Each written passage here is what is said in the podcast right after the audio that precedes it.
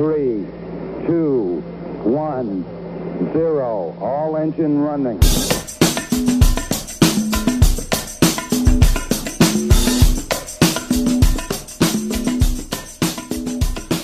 Э, Я сразу оглашу тему, да, чтобы слушателям было понятно. Произошло важное событие не так давно. Э, В космос э, полетела первая коммерческая ракета. Почему я позвал тебя, Артем, чтобы ты об этом рассказал? Во-первых, э, с тобой, с тобой я когда-то был э, в музее космонавтики в первый раз в своей жизни. 10, э, я тебе скажу, 10 лет назад. 10 лет назад мы были с тобой в музее космонавтики в Москве. Ну, А я думаю, знаешь, от кого, собственно, новости про космос приходят, пускай они от того идут. Более того, именно у тебя я увидел в ленте вот эту всю историю, и поэтому я решил, что, ну, раз уж э, ты был для меня источником этой информации, пускай ты будешь источником и для наших уважаемых, э, дорогих подписчиков. На самом деле, я сам довольно ну, плохо знаю эту историю. Расскажи вообще, что, что произошло. Э, ну, наверное, надо сделать интро. Я скажу, что я не специалист. Сразу, знаешь, как, наш, как наш, нас с тобой учил наш Равин. Если не знаешь, скажи честно, что не знаю. Вот. Это, это важно. Это очень важно. Э, э, Значит, я специалист в сфере финтеха, криптовалют, стартапов, абсолютно не специалист в сфере space, э, space tech, но увлекаюсь этим, мне это интересно, я про это много читаю, вот, и мало рассказываю. Но вот как раз ты мне дал э, сегодня этот микрофон. Значит, что случилось? Э, Есть такой товарищ, широко известный в узких кругах, Илон Маск, который делает электрические машины, который делает нейролинк. Я вчера пытался вспомнить, э, э, я, я же тебе не обещал, что это будет качественная э, лекция, поэтому я сейчас буду пере- переходить на другие темы. Э, Значит, э, я вчера пытался вспомнить, сколько у Маска компаний, которыми он руководит, и у меня, ну, пальцев на одной руке не хватило. Это э, Tesla, это SpaceX, про который сегодня как раз поговорим, это Neuralink, э, это Hyperloop. Э, Hyperloop это Я не знаю, кстати, что это. Hyperloop это они в Лос-Анджелесе строят тоннели А, для понял. суперскоростного не метро, а таких маленьких кабинок, такие телепорты под землей. Гиперлуп, нейролинк это нейроинтерфейс, который вообще супер-пупер будущее. Про это, наверное, можно отдельно говорить э, много. Я хочу про это написать пост, потому что мне кажется, это реально будущее. И он недавно, Маск был у Джо Рогана на, в подкасте, он про это рассказывал, это прям мега круто. Тесла, через год уже будет э, вживлять в, в голову. ну, тестировать, да, тестировать, э, да, и это, ну, то есть по плану Маска через 10-15 лет людям не нужен будет речевой аппарат. Зачем, если мы сможем обмениться информацией через нейроинтерфейс, через интернет? Значит, Tesla, SpaceX, Neuralink, Hyperloop, Solar, что-то там, они делают солнечные панели. Э, Что еще, что еще делает Маск? Ты забыл мою любимую его компанию. Э, Резиновые женщины, но, по-моему, это не афишируется. Огнеметы они еще делают. Огнеметы я не знал. Я не знал. У него компания называется Boring Company. Ну, как boring в смысле, ну, скучная. И они делают огнеметы, которые, по-моему, уже не выпускаются, но можно было купить настоящие огнеметы. Ну, короче, да. В общем, э, в общем, у Маска больше пяти э, крупных проектов. Э, SpaceX это вообще была его мечта. Tesla он запустил как бы почти случайно на самом деле. А SpaceX это была его мечта. У него есть глобальная цель, что э, человечество должно создать терраформирование на Марсе. Это у тебя, это у тебя маска сейчас или ты линзы начал использовать? Нет, это фильтр. Я экспериментирую с фильтрами. Окей, окей. Э, э, AI. Э, Кстати, ладно, про AI не будем сейчас. В общем, у SpaceX есть глобальная задача, это терраформирование на Марсе, то есть чтобы человечество стало не моно э, э, планетное, э, с- э, а э, жило на разных э, планетах. Это Но- цель как бы Маска. Он хочет, чтобы Это, мы это начали какая-то очень такая глобальная цель, он визионер, у них есть какие-то глобальные цели. Но была цель, э, компания появилась в середине 2000-х, на его э, деньги, там вначале было 12 сотрудников. SpaceX? SpaceX, да. А, да, серьезно, так давно? Э, ну, э, первые их разработки в 2005 году, да, 15 лет назад. Да. Э, сейчас в компании 8 тысяч сотрудников, значит, по официальной информации. При этом, э, само собой, с одной стороны, чем круто, то, что они запустили, э, а как вам его новый проект Deepfake? Нет, Deepfake не он делает, это с ним сделали Deepfake, где он играет «Земля в иллюминаторе». А что за Deepfake? Я не в курсе, расскажу быстренько. Э, ну, короче, чуваки сделали Deepfake, просто видос, где солисты, я не помню даже этой группы, советская группа, они, он играет «Земля в иллюминаторе», наложили лицо Маска. А, понял. Вот. Эм, значит, э, его очень любят чуваки, которые используют, э, которые делают всякие дипфейки, любят использовать его лицо, потому что в интернете довольно много видосов с ним. Э, это не так, его значит, проект. Возвращаемся. В 2005 году у них были уже, ты говоришь, первые разработки, да? У них было, у них было первое желание. У них было первое mm-hmm. желание. Первые разговоры о, о контракте с НАСА появились в начале десятых годов потому что с 2011 года, наверное, нужна предыстория, с 2011 года американцы не летали в космос, у них, э, они закрыли программу шаттлов, э, это было дорого, это было ненадежно, в 2000 каком-то, по-моему, третьем году взорвался шаттл как раз с нашим с тобой соотечественником Иланом Рамоном, mm-hmm. первым израильтянином в космосе.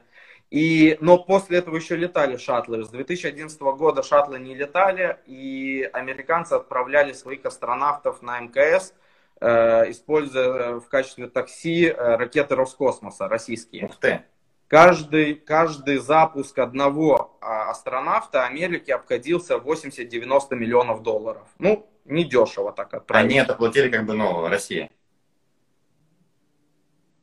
Туру-туру-том меня что-то с видео. Все вернулось? Да-да, все, мы на связи. У меня... Так. А... Значит, американцы отправляли, используя Роскосмос. Конечно же, Роскосмосу это было супер выгодно.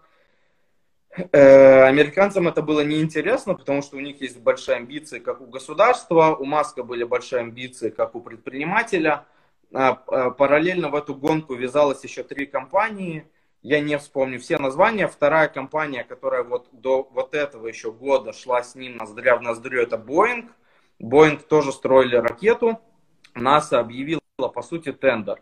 Значит, первое, что, ну, как бы интересный факт, что это вот этот запуск, который был э, когда в субботу, это первый раз в истории человечества, частная компания отправила не просто ракету, а ракету с людьми в космос. Это такой, как бы, казалось бы, ну и, чтобы не материться, ну и что? Вот. Э, на самом деле э, фишка в том, что космос это очень дорого, поэтому до этого это себе могли позволить только государства, и то в основном это Советский Союз и Америка, опять же за счет технических наработок, которые они взяли у немцев. То есть был такой товарищ в Германии, Фан Брау, э, он не успел построить э, космический аппарат, э, при этом и америка... американцы его вывезли в Америку, и он был, по сути... Это когда было? Ну, во время войны, после войны, в 1945 году. Uh-huh. Этого фон Брау вывезли в Америку. Он был основателем а, космической программы. Говорят, опять же, никто свечку не держал, я был маленький, плохо помню что Советский Союз тоже взял какие-то наработки из Германии, поэтому у них было настолько, а, ну, ноздря в ноздрю они шли, но тем не менее Советский Союз первым запустил э, управляемый аппарат, то есть человеком в космос. Вот, американцы первыми ступили на Луну. Э, сейчас это такое же по важности событие, которое, как бы, многие говорят, ну что, как бы, э, ну, летают и так уже эти астронавты, и Китай догоняет, и все догоняют, как бы, ну и что. Интересно, что это частная компания. При этом, э, чтобы быть до конца честными, надо уточнить, что это частная компания на бюджет НАСА. НАСА это космическое агентство Соединенных Штатов Америки. То есть это государство. Понятно, что НАСА дала очень-очень много э, денег. Э, там один из э, траншев был 3 миллиарда долларов. Э, Погоди, а для чего это нужно, ну, к примеру, зачем НАСА выделяет на это деньги? А потому что НАСА не хочет зависеть, во-первых, НАСА не хочет зависеть от Роскосмоса, от России. А, то есть сейчас до сих пор э, Америка зависит от России в этом вопросе? Конкретно зависит, okay. да. У них, у них там на много лет контракт, вот каждого mm-hmm. астронавта 90 миллионов долларов. Задумайся, mm-hmm. что за 3 миллиарда склепали ракету, а почти 100 миллионов каждый раз тратили на запуск. То есть 30 mm-hmm. запусков астронавта, и вот тебе своя ракета. Опять же, запустить ракету это не дешево. Маск заявляет, что их запуск, стоимость запуска ракеты стоит для них 70-60 там с чем-то миллионов долларов. Э, но цифры говорят, что, скорее всего, эта цифра больше в полтора-два раза, и они ее занижают. Зачем? Фух, ну это долгий разговор. Э, им выгодно говорить, что у них запуск стоит дешевле, тогда они выбивать больше денег из Конгресса, ну, э, гоняться с китайцами, с русскими. То есть это, в принципе, такая политика. Поэтому... Типа наоборот, чтобы показать, что вот мы там дешево можем запускать, ну там дешевле, чем другие можем запускать э, ракеты. Да, что мы по цене запуска одного астронавта можем запустить целый космический корабль, okay. в котором толпа космонавтов и куча полезного груза. Вот.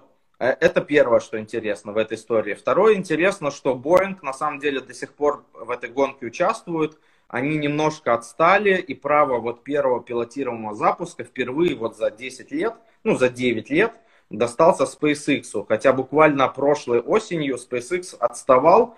Они во время одного из тестов, у них взорвался корабль при посадке. Они, ну, там они, они э, проводили специально стресс-тесты, э, там нестандартная какая-то нештатная ситуация. В общем, сейчас они эту... О, Алена, э, привет. При этом они эту ситуацию, конечно, исправили. И вообще у Маска очень далеко идущие планы. Во-первых, эта ракета, она гораздо более технологична, чем аналоги. Там российские, китайские и так далее. Но Та, которая запустилась вот сейчас? Да, она называется Falcon 9, Falcon 9. Это как бы, э, это стартовая вот эта шняга, разгонная. Сам корабль называется Crew Dragon, ну, как бы команда драконов. Mm-hmm. Э, сам Crew Dragon, он супер, он супер современный по одним причинам. Сейчас расскажу, если у нас будет еще с тобой пару минут. Э, из, из фактов, которые, наверное, все заметили, кто смотрел или знают, что э, это одна из задач, которую ставила НАСА во время тендера, что корабль должен быть многоразовый. Настолько многоразовый, что не только сам корабль, это вот эта верхушка, это головка этого э, э, mm-hmm. ракеты, но и первая разгонная ступень, она тоже возвращаемая. Я думаю, что все видели видосы в интернете, как красиво она вертикально садится на плавающую платформу. Эта плавающая платформа называется I Still Love You, я все еще люблю тебя. Я, кстати, не видел, надо посмотреть. Посмотри, это, это супер зрелищно.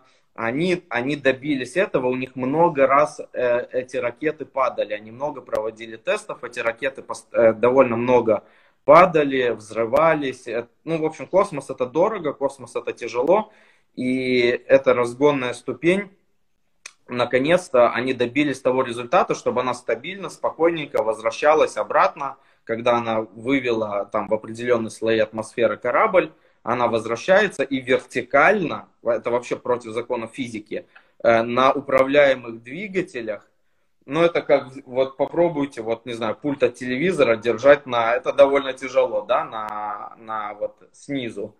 Он, и это он... то, что вот сейчас произошло с этой ракетой, это не сделали? Ух ты, слушай, круто. И это, это, этого они добились давно. Э, неуправляемые запуски, то есть без астронавтов, они уже делали. А это Космос. раз, что еще и в корабле сидели люди. Во-первых, во-первых, да, они запустили людей. Во-вторых, у них сложилось все тфу -тфу -тфу, хорошо в плане посадки первой, первой ступени. Во-вторых, они спокойно долетели. Летели они очень долго, 19 часов. Они долетели до МКС. Еще одна их задача была протестировать систему автоматической стыковки с МКС. И это тоже произошло в штатном режиме. теперь они должны там провести от 30 до 109 дней. Довольно странная история, нестандартная для космической индустрии, что астронавты летели без обратного билета, то есть они не знают, сколько они там будут, э, потому что чуваки, которые сидели, вот эти Даг и Боб, два чувака, они в Америке сейчас станут такими своими гагаринами э, своей эпохи. Эти Дак и Боб, э, они не ученые, они именно пилоты-испытатели.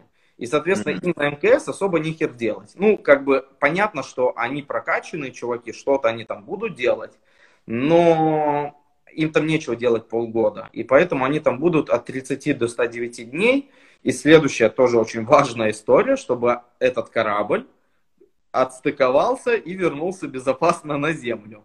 То есть нам еще предстоит как бы узнать окончание этой истории. Да. да? Маск сказал, что мы отмечать, SpaceX отмечать официально не будем, пока ребята не вернутся домой к своим. Молодец, правильно как бы. А он такой благородный чувак, он сказал, мы пока отмечать не будем. Красавчик. Да. Эм, этот корабль Crew Dragon, в него заложена архитектура, которая как бы избыточна. Например, в него заложена функциональность, чтобы он мог автоматически приземляться, не автоматически, а приземляться за счет своих двигателей тормозных. У него есть там, по-моему, 8 управляемых двигателей, сколько-то неуправляемых, чтобы он мог типа по аналогии с первой ступенью э, с помощью э, управления двигателями садиться э, на на Землю.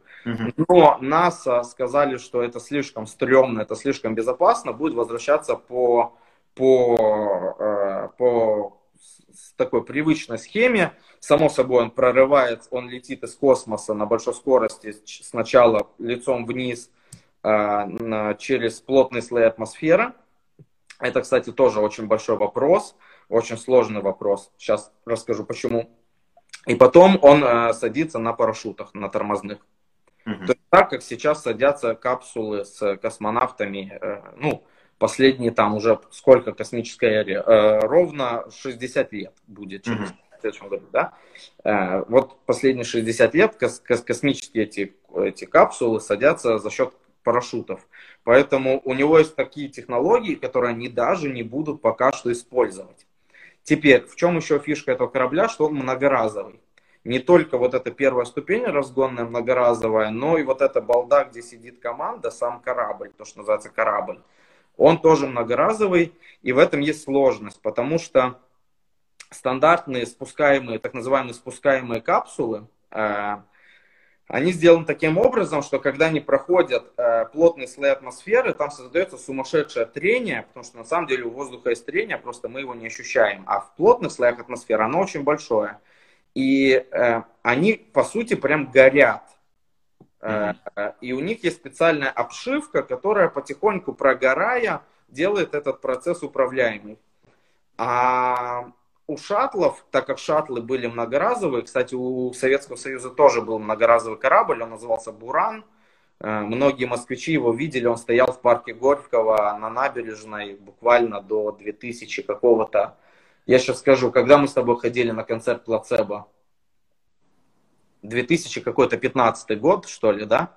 Э, вот э, он стоял там, и вот как раз в тот день его из парка Горького увезли где-то он сейчас тоже в Москве находится, этот Буран. Короче, это был а, копия шаттла американского. Mm-hmm. Так вот, у, у шаттлов, у них другая история была. Они были типа многоразовые, хотя разгонная ступень у них была одноразовая. Сам кораблик, он, он был самолетного типа, у него были крылья. Mm-hmm. И он, он э, спускался сначала по баллистической траектории. Ну, то есть э, баллистическая траектория, это ну, траектория там когда какой-то предмет с какой-то энергией запускают куда-то. А потом он уже планировал и прям на какой-то аэродром а, приземлялся. Но у шаттлов э, они были вот это, э, а, как, как сказать, оболочка шаттла, она была из керамических плиток потому что керамика отлично справляется с вот этим трением в, в плотных слоях атмосферы. Проблема была, например, на Discovery, что от, отвалилась одна плитка и корабль взорвался. Угу. Но это не такая плитка, как у нас с тобой в ванной сейчас висит. Но это керамические плитки, там понятно, это очень сложные материалы, но вот она одна там отвалилась, и это пришло, при, привело к тому, что загорелась эта часть э, как бы, корабля, и угу. произошел взрыв.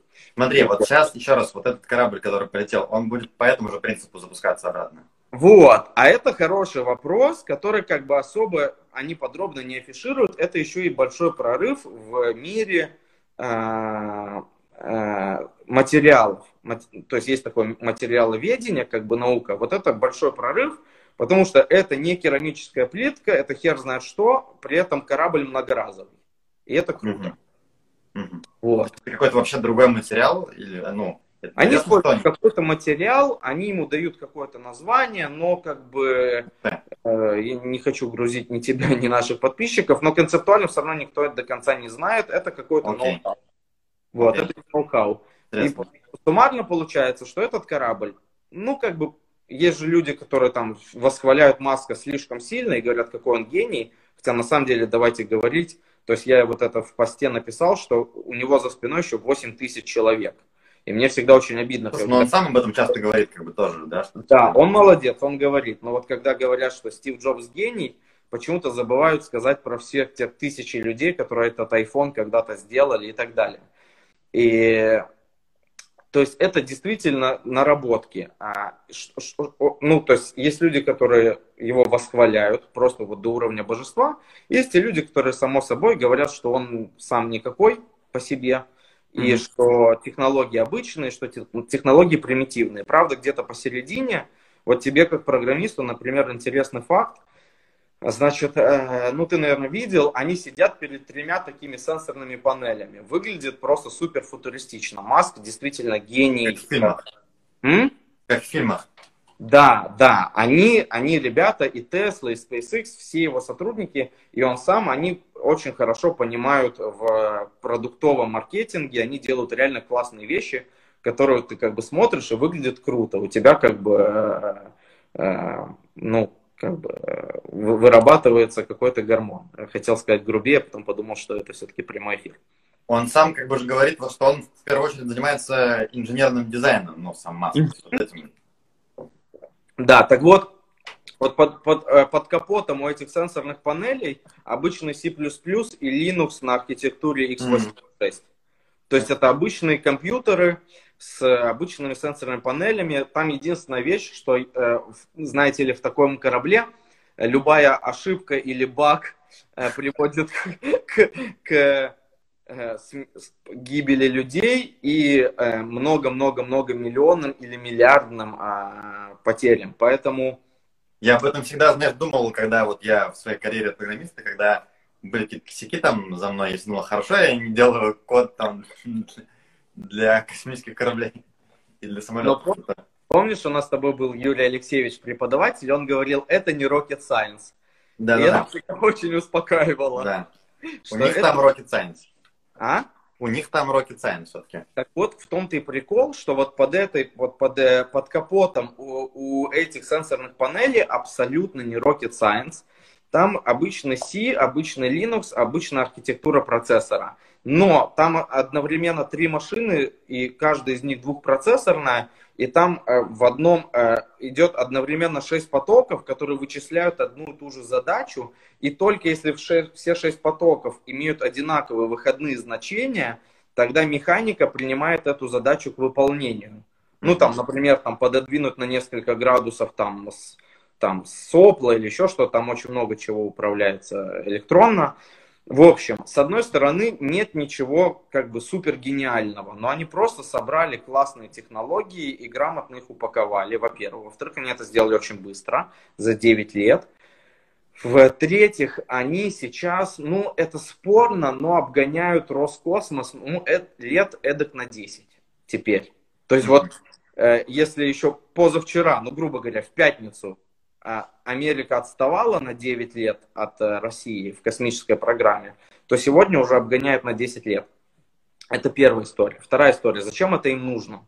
Ну, кроме того, что как бы э, понятно, что мы живем в капиталистическом мире, где деньги не тратятся просто так. Кстати, к сожалению, иначе бы у нас уже у всех были вакцины от всех этих болячек и так далее.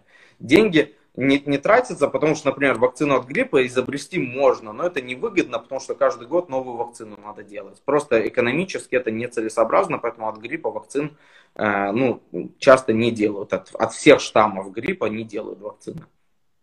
И э, космос это такая же история, что с одной стороны это дорогая игрушка для государства, а теперь и для частной компании – с одной стороны. С другой стороны, есть определенное применение. А, мы с тобой забыли, у него еще есть Starlink компания у Маска. Mm-hmm. На минуточку забыли компанию, которая должна изменить э, вообще понимание доступа в интернет. Э, потому что за компания, напомню? Starlink. Они, выводят, они выводят на малую орбиту огромную группировку э, легких маленьких спутников, которые сделают буквально, они уже вывели какое-то сумасшедшее количество и должны вывести еще больше. Маленькие, на низкой орбите, орбиты бывают на разной высоте, на, на низкой орбите они выводят э, эти спутники, которые по покроют весь земной шар э, спутниковым интернетом с огромной пропускной способностью и легким доступом. Ух, то есть, то есть... Э, Хорошие новости, слушай. Это, ну, это просто супер вещь. А это очень пригодится, особенно если у них там через 10-20 через лет этот нейролинк интерфейс. В общем, концептуально у, у чувака сейчас он, у него компании, которые занимаются самыми, наверное, с точки зрения технологий, понятно, есть deep, deep, deep, deep science, какие-то научные вещи, они ими не занимаются. Понятно, что медицина он не занимается, понятно, но именно технологические компании, он, у него под почти все самые важные для будущего человечества направления заняты. У него есть возобновляемая энергия, это вот эта Solar System компания, которую он у своего брата ну, взял. Вроде как э, Илон Маск хочет быть, э, чтобы его похоронили на Марсе, у него такая есть э, идея. Ну типа, ну знаешь, когда каждый раз, когда я смотрю что-нибудь Марвеловское, там Железного Человека показывают, я думаю, блин, мы живем во времена, когда вон, вон в, там где-то в Пало-Альто живет такой чувак, и это он. Вот. Том, а у меня к тебе Добрый. есть вопрос один еще на эту тему, и может потихонечку будем, наверное, закругляться. Я, я, я не договорил, нахер, нахер, нахер это надо вообще. А, ну давай, да, ты все-таки... Договорил? Давай, быстро. Значит, во-первых, это игрушка для государства. Во-вторых, mm-hmm. это изучение космоса. Mm-hmm. В-третьих, это работа с МКС. МКС это Международная космическая станция. А, и это как бы, как бы у, у Америки есть там свои интересы и свои обязательства, как и у России и у других э, космических держав. Их не так много пока что на этой планете. Ядерных держав пока что уже гораздо больше космических. В-третьих, космос, с одной стороны, очень объединяет. Космонавты говорят, что в космосе нету политики. И это правда. С другой стороны, это все равно способ мериться письками, что у меня ракета больше, а я умею так, а ты так не умеешь. Ну, так это изначально было, да, Советский Союз, там Америка, как бы, это же было мерение, по сути. Да, но как бы понятно, что у Королева, у того же, который вот, которого сейчас последние дни сравнивают с Маском, или Маска с Королевым, Королев тоже не был э, технарем, он был скорее таким менеджером, он был предпринимателем вот по тем временам, который собрал мощную команду, которую, это понимаешь тоже, да, у тебя много сотрудников, но пойди найди нужных, собери их, построй бизнес-процессы, mm-hmm. выиграй тендер у, у государства, ну то есть это большая история. И э, еще одна важная мысль, э, не моя, про которую я прочитал на днях, что есть такое... Э, у, у SpaceX свои идеи, что эти корабли, если они их сейчас поставят на поток, если они докажут, что это надежно, понимаешь, первый запуск шаттла тоже прошел хорошо. То есть mm-hmm. тут важно повторяемость, что ты можешь 20 раз подряд запустить, и все 20 раз пройдут успешно. Поэтому Повторяемость еще... вообще это важная штука. Э, в, во всех смыслах, да. Вот. Э, но концептуально у SpaceX есть задача, что если они добьются этой э, надежности, то они смогут выводить полезные грузы на орбиту, они смогут э, выводить полезные грузы на орбиту э, Луны. У них есть идея, что они будут катать туристов вокруг Луны, возможно, строить базу. Это то, чего мы все ждем, как бы, в первую очередь. Да, но надо копить очень много денежек. То есть Ну. даже если это будет стоить не 90 миллионов долларов, то пару миллионов это точно будет стоить. Начинаю откладывать уже. Ну окей, я э, завтра не куплю себе Чокопай. Э, Понимаешь, э, и есть, и есть как бы у SpaceX еще одна вещь, что чтобы создать терраформирование на Марсе, и самое сложное это от- выйти из атмосферы Земли и вывести из Земли, э, создавать первые поселения на Марсе нужно очень-очень много груза. Э, И поэтому одна из их идей, как бы, вот у них есть roadmap, дорожная карта, одна из, один из кусочков этого roadmap выводить на орбиту этот груз, и потом с орбиты его уже пулять на- к Марсу. И это Мгм. займет там 10, 20, 30 лет, но тем не менее это вот был такой первый серьезный шажочек, что они это могут, что им государство будут доверять. Есть связь? Есть, Еще. да. Скажи, Тем, как ты думаешь, вот, Вот. в нашей последняя жизни мы... причина- Подожди, подожди, прости. Последняя причина, что э, в какой-то момент и, и Россия, и Америка остановили развитие космического оружия. Понятно, вслух это никто никогда не скажет. Я очень не люблю догадки, очень не люблю всякие спекуляции, теории заговоров. Я прям не люблю. Не любишь? Нет, а я прям презираю. Ну, как бы чаще всего, мне кажется, это полной лажей. Но, э, но одна из концепций, что когда, если у Америки сейчас появится надежный корабль, который может выводить на орбиту большой груз, то, в принципе, э, дальше построить тоже э, группировку спутников э, с оружием, э, ну, как бы это там, как бы пол задачи. То есть первый пол задачи уже решено, а это мега круто, потому что космическое оружие гораздо эффективнее любого ядерного, потому что ядерные боеголовки, они чаще всего баллистические, их можно перехватывать, их можно сбивать, они долго летят с одного материка на другой, Э, это дорого, это ты можешь случайно э, хуйнуть не по э, маленькой локации, а можешь случайно там уничтожить там полстраны или полгорода или вообще планету. А космическое оружие может позволять очень точечно бить э, по целям без угрозы перехвата. Мгм. То есть нужно снести там какой-нибудь э, э, там, район какого-то города, где, например, сидит там э, генеральный штаб военный, ну, типа, раз, готово. Поэтому это понятно, что это такая теория, но концептуально э, SpaceX и может в этом помочь. Ну, будем надеяться, что это все будет использовано в мирных целях и для того, чтобы мы продвигались. Тем, скажи, вот... Академик Сахаров тоже так надеялся, когда создавал ядерную бомбу. Это, кстати, неплохо ты подметил. Э, Скажи, как ты думаешь, опять же, это, наверное, догадки, да, это мы не, там, не можем знать, но вот мы в нашей жизни хотя бы увидим, э, как люди вот на Марс высаживаются? Как ты считаешь? Ну, во-первых, дай бог нам всем дожить. За это тост можно сделать. Э, во-первых. Во-вторых, эм, но если мы с тобой и с нашими подписчиками проживем еще 30 лет, с Божьей помощью, то, скорее всего, да. Вопрос, что в этом нет большого смысла. Вопрос, что если говорить э, честно, то это а, бессмысленно. Потому что на Марсе нету нужной атмосферы, потому что люди, которые туда улетят, это one-way ticket, Ну, это понятно, знаешь. а, потому что туда долго лететь, и они там будут жить, потому что в космосе никогда не заводили детей. Вот 60 лет космос изучают, ни разу не было эксперимента, чтобы А космонавт- знаешь? Официально нет. М. Официально, то есть этого никогда не было. Ни одна там Терешкова не, не, не залетала вот, на МКС. Хотя Терешкова, когда летала, МКС еще не было. Я, я сейчас шучу, просто чтобы ко мне никто не докопался до фактов. В общем, ни одна женщина-астронавт не, не, не беременела в космосе, абсолютно неизвестно последствия, скорее всего, последствий нету, но э, а- освоение Марса, оно довольно оно, оно утопично, в, в этом может быть фишка, может быть найдут там десяток, двадцаток э, людей, но концептуально у нас есть шикарная планета, нам просто надо научиться мирно, дружно жить на ней. Вот, поэтому, ну, про Марс мы все мечтаем про это, это было бы круто, Это было бы неплохо на всякий случай, если на этой планете вдруг вымрет все население.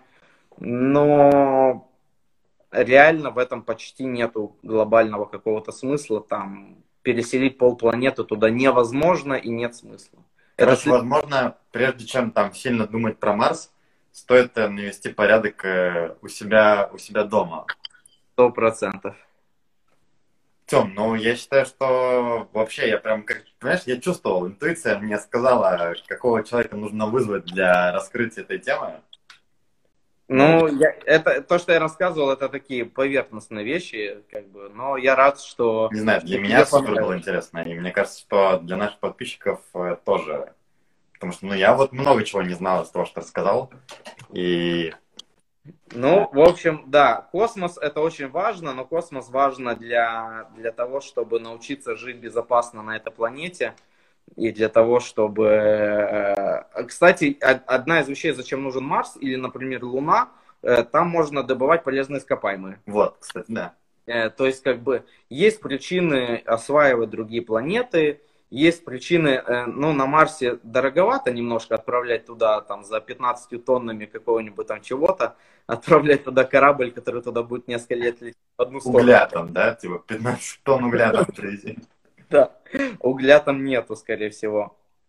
Э, но э, на, на Марсе на самом деле есть шанс, что там возможно жить, потому что, э, понятно, они все будут жить под куполами, если будут, но на Марсе самый большой был вопрос, сейчас он вроде как решен, что там есть э, э, замороженная вода, а это уже очень много, потому что воду, вода это, э, как мы знаем из школы, H2O, и если ее разделять, то можно получать э, необходимые составляющие, водород и, э, в общем, окислитель. Можно создавать топливо, которое э, будет, которым можно заправлять корабли в обратную сторону на Землю.